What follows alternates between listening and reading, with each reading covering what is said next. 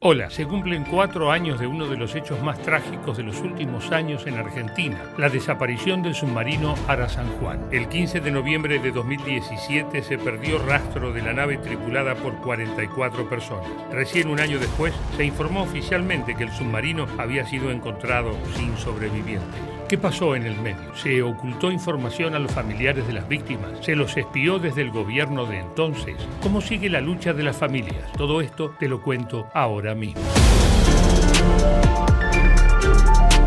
El Ara San Juan fue un submarino de fabricación alemana que sirvió en la Armada Argentina desde 1985. Si bien técnicamente se trataba de una nave de ataque, nunca fue utilizado en enfrentamientos bélicos. Su tarea consistía en controlar la plataforma continental argentina frente a la presencia constante de flotas dedicadas a la pesca ilegal. El 15 de noviembre de 2017, el Ara San Juan se trasladaba desde Ushuaia hacia Mar del Plata. Llevaba 44 personas a bordo, 43 hombres y una mujer. ¿Qué le pasó? Y bueno, la última oficial que tenemos oficial con anuencia del Ministerio de Defensa eh, es eh, ayer por la tarde, tardecita, se activó un plan, es un protocolo de búsqueda para entablar comunicaciones con un submarino que en este caso hace dos días que no habíamos podido tener comunicación.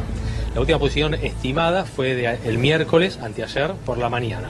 Entonces, ayer, después de un tiempo prudencial, establecido, reglamentario, eh, se activa este plan, que lo hace el Comando de la Fuerza de Submarinos, que tiene asiento en la base naval Mar del Plata.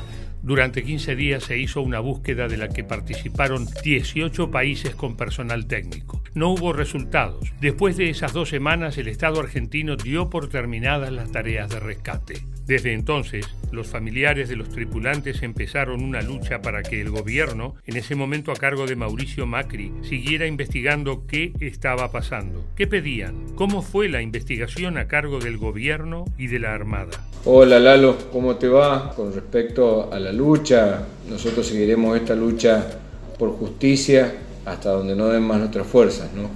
Apenas ocurrió eh, los sucesos del submarino con los familiares, bueno, insistimos en que se lo buscara rápidamente, nos mintieron mucho del Armada y del gobierno de Macri en ese momento. Eh, y bueno, con los familiares nos propusimos rápidamente eh, ir a la legislatura.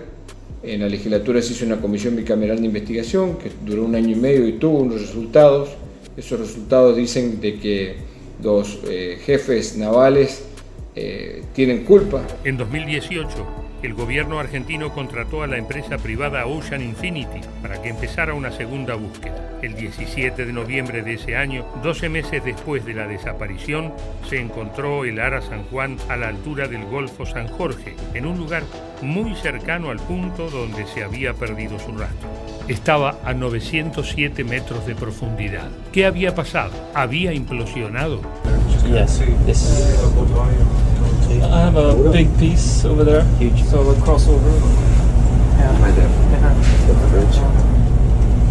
Uh, I had, a, I had left on the sonar.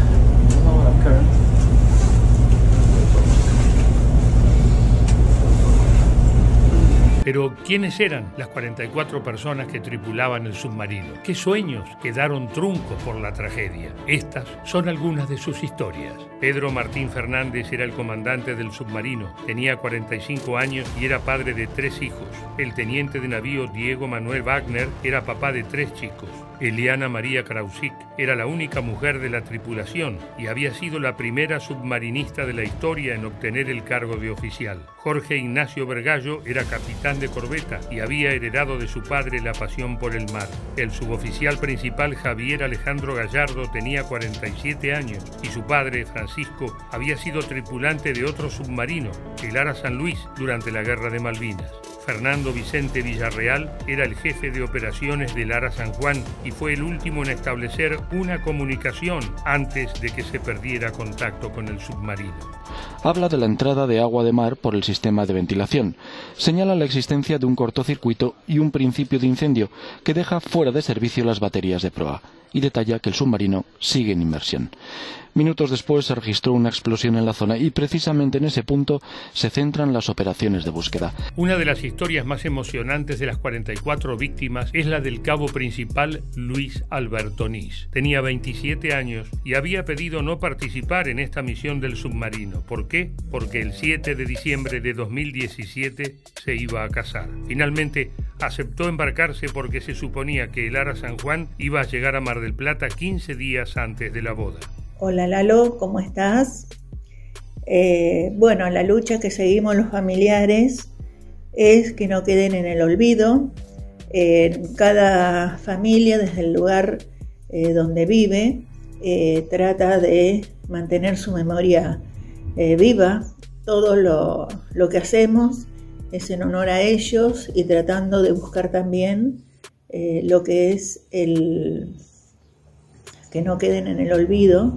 Es muy difícil para los familiares eh, dejarlos eh, que nadie se acuerde. Fernando fue, es para mí un hijo excepcional, excelente hijo, hermano, papá y tíos. Eh, lo último que, hablamos fue, le dije, bueno, nos despedimos, mi negrito, te quiero, cuídate. Y me dice, mamá, nos vemos en Navidad. Buenas noches, Laro, ¿cómo está? ¿Y qué recuerdos tengo de mi hijo tan triste? Bueno, que ya no lo tenemos más y cada día lo extrañamos más. Son cuatro años y, y la lucha se sigue. No me puedo olvidar la sonrisa de mi hijo. Alegre, nos amidieron, él estaba cualquier problema, estaba en el presente. Y los recuerdos hermosos que en todo momento siempre estaba con nosotros. En mi casa está lleno de recuerdos de él, lo que traía, lo que compraba y dejaba para los padres, para que vean, y de esa, de esa hermosura que no me puedo olvidar de mi hijo. Con respecto a Hernán, mi hermano querido, amado, eh, yo soy mayor que él, cinco años, eh, yo lo cuidaba a Hernán, eh, lo mandaba a la escuela, le hacía hacer la tarea, lo peinaba, todo, así que lo amaba muchísimo. Estudió su carrera y siempre me preguntaba, hermano, mira, me gustaría ser submarinista. Bueno, nada, fíjate si te gusta y ahí iba, ¿no? Llevaba 25 años en la Armada, 20 mecánicos submarinos, 10 en el San Juan. Muy especializado, dio la vuelta al mundo en la fragata Libertad durante seis meses como mecánico de la fragata. La causa por la desaparición del Ara San Juan llegó a la justicia. Por el incidente en sí hay seis procesados, todos ellos integrantes de la Armada Argentina. Se los acusa de estrago culposo agravado, incumplimiento de los deberes de funcionario público y omisión de oficio. ¿Por qué? En noviembre de 2020, Enrique López Maceo, uno de los procesados, reveló una información increíble. Según su testimonio, el gobierno argentino de entonces había ocultado que ya el 5 de diciembre de 2017, es decir, 20 días después de la desaparición del submarino, ya se sabía lo que había ocurrido con él. Bueno, el tema es por qué se demoró. Esta es la pregunta, esta es eh, el interrogante que se plantean, ¿por qué se demoró tanto tiempo? ¿Cuáles fueron las razones, las causas para que desde el 5 de diciembre a un año después se diera a conocer a la opinión pública el hallazgo de este buque, ¿no? Este, de, este submarino que le costó la vida el hundimiento a 44 marinos que lo tripulaban. Otro aspecto de la causa judicial alcanza al expresidente Mauricio Macri y a exfuncionarios de la Agencia Federal de Inteligencia. El empresario que gobernó el país entre 2015 y 2019 fue citado a indagatoria por supuesto espionaje sobre los familiares de las víctimas de la tragedia.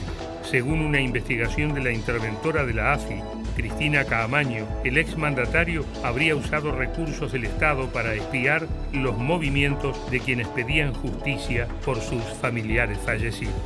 Hace minutos entonces salió el expresidente de la Nación, Mauricio Macri, acompañado por su abogado, desde aquí de Acasuso, entonces rumbo a Dolores, donde lo espera el juez Martín Baba a las 12 declaración indagatoria en el marco de la causa por el presunto espionaje ilegal contra los familiares de Lara San Juan. A cuatro años de la desaparición de Lara San Juan y a tres de la confirmación de que ninguno de sus tripulantes sobrevivió, la tragedia del submarino es una herida abierta. Sus familiares siguen reclamando justicia y por momentos han enfrentado la causa en soledad. ¿Qué pasará de ahora en más? ¿Habrá condena para los responsables? Ara San Juan, 44 víctimas, 44 historias que tuvieron un triste final, 44 familias que buscan justicia incansablemente. Ojalá sus voces sean escuchadas y que así sea. Salud.